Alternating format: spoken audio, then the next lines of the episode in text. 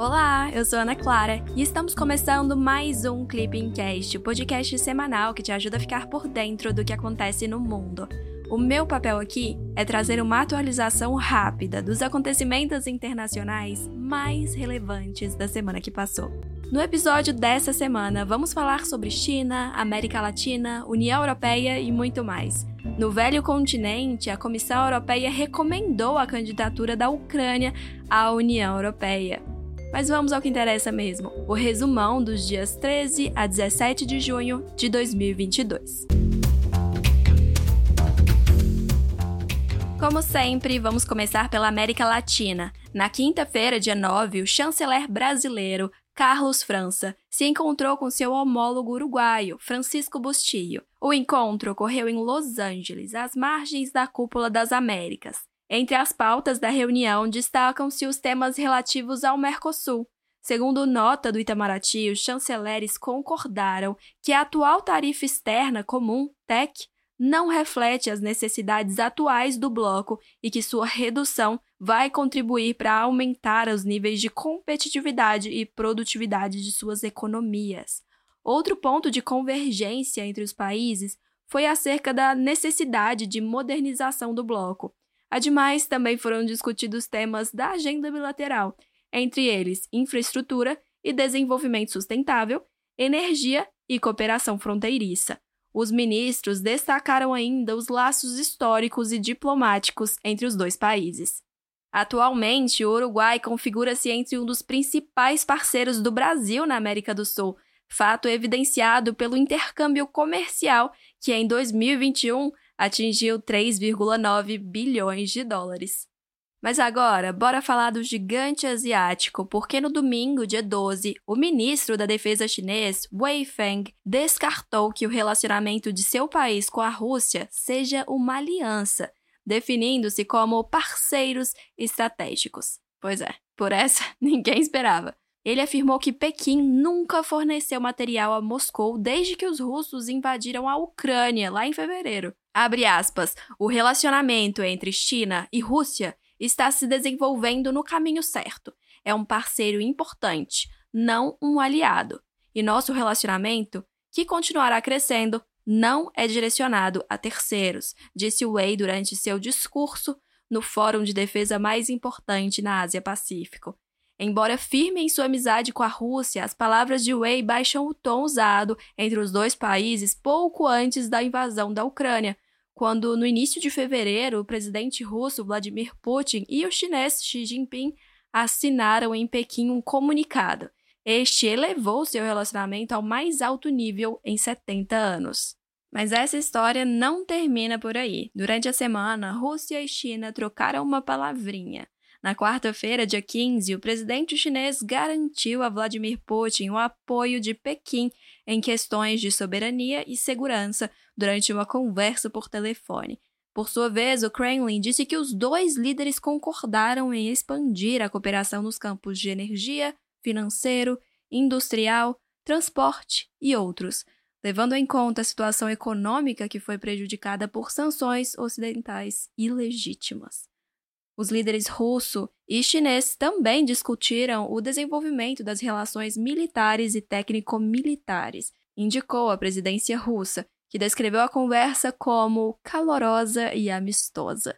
Xi e Putin também enfatizaram sua intenção de construir um sistema de relações internacionais verdadeiramente multipolar e justo. Agora, bora falar um pouco sobre o velho continente? Pois é, o divórcio entre Reino Unido e União Europeia está longe de acabar. Na quarta-feira, dia 15, a União Europeia anunciou ações legais após o Reino Unido indicar quebra de acordo sobre o Brexit. Em retaliação à recente tentativa do premier Boris Johnson de modificar partes do protocolo da Irlanda do Norte, um dos mecanismos mais controversos do Brexit, a União Europeia afirmou que a medida é ilegal. O governo britânico apresentou ao parlamento o projeto que modifica o protocolo e uma potencial aprovação levaria semanas. A lei isentaria produtos britânicos de passar por controles alfandegários no comércio com Belfast. e acabaria com impostos, entre outros pontos. Já o gabinete de Boris, por meio de um porta-voz, disse estar decepcionado com as medidas da União Europeia. A abordagem aumentaria os encargos sobre empresas e cidadãos e nos levaria a regredir em relação ao ponto atual, disse, referindo-se às propostas para facilitar o comércio pós-Brexit para a Irlanda do Norte. Para você ter uma ideia, o assunto também causa discordâncias em Belfast e ganhou a maior relevância após as eleições de maio, que alcançaram o Partido Nacionalista Sinn Féin, antigo braço político do Exército Republicano Irlandês, ao posto de maior força da Assembleia Regional. Foi a primeira vez que algo do tipo aconteceu em mais de 100 anos. Mas o Brexit nem é de longe a única preocupação dos líderes europeus, então chegou a hora de comentarmos sobre a guerra na Ucrânia. Na quinta-feira, dia 16, líderes europeus das maiores economias da União Europeia fizeram visita inédita à Ucrânia para se reunir com o presidente Volodymyr Zelensky. Logo após a chegada, os líderes foram fotografados visitando Irpin, uma cidade a poucos quilômetros de Kiev. Olaf Scholz, destacou que Irpin, assim como Bucha, tornou-se um símbolo da crueldade inimaginável da guerra russa, da violência sem sentido. A visita ocorreu em um momento delicado, com a Ucrânia intensificando suas queixas sobre a lentidão na entrega de armas pelo Ocidente.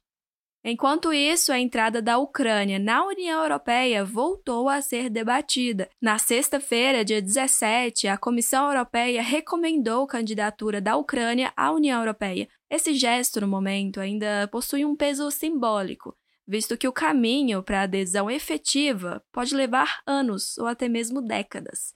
Kiev pediu a entrada na União Europeia quatro dias após as tropas russas cruzarem suas fronteiras em fevereiro, o anúncio em torno das candidaturas ao bloco europeu também incluiu Moldóvia, mas deixou de fora a Geórgia, porque, segundo a comissão, o país ainda precisa atender a mais condições.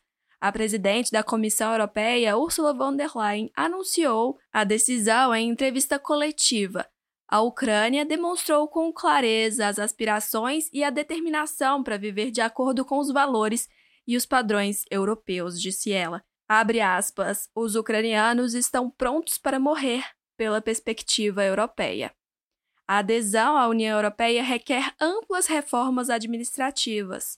Há 35 capítulos do acervo que estabelecem normas a cumprir em áreas que vão do judiciário a serviços financeiros e até segurança alimentar.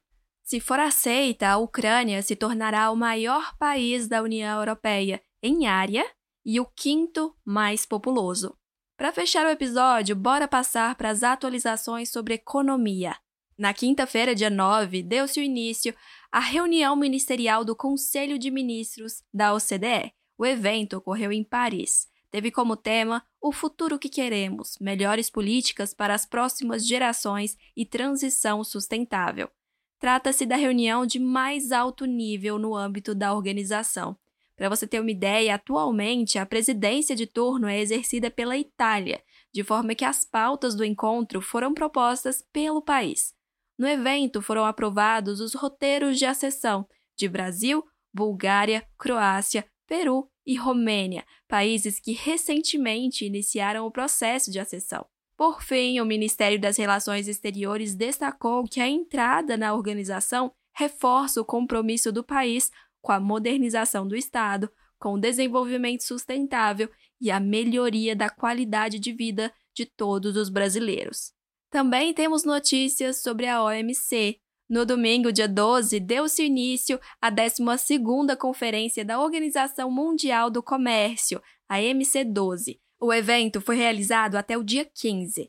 Já o Brasil foi representado por delegação composta por funcionário do Itamaraty e também do Ministério da Agricultura, Pecuária e Abastecimento, MAPA, cuja chefia ficou a cargo do embaixador Fernando Simas Guimarães. O evento contou com pautas diversas, entre elas Covid-19, segurança alimentar global, entre outros. Segundo nota do Itamaraty, no âmbito da MC12, o Brasil dá prioridade a quatro temas são eles agricultura e segurança, comércio e saúde, subsídios à pesca e a reforma da OMC.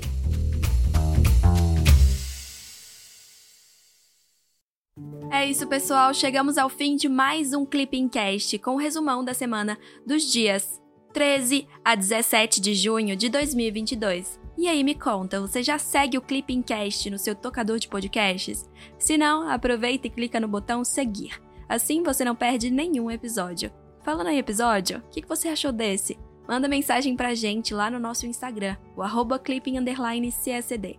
Queremos melhorar o Clipping Cast e a sua opinião é fundamental. Até semana que vem. Tchau, tchau!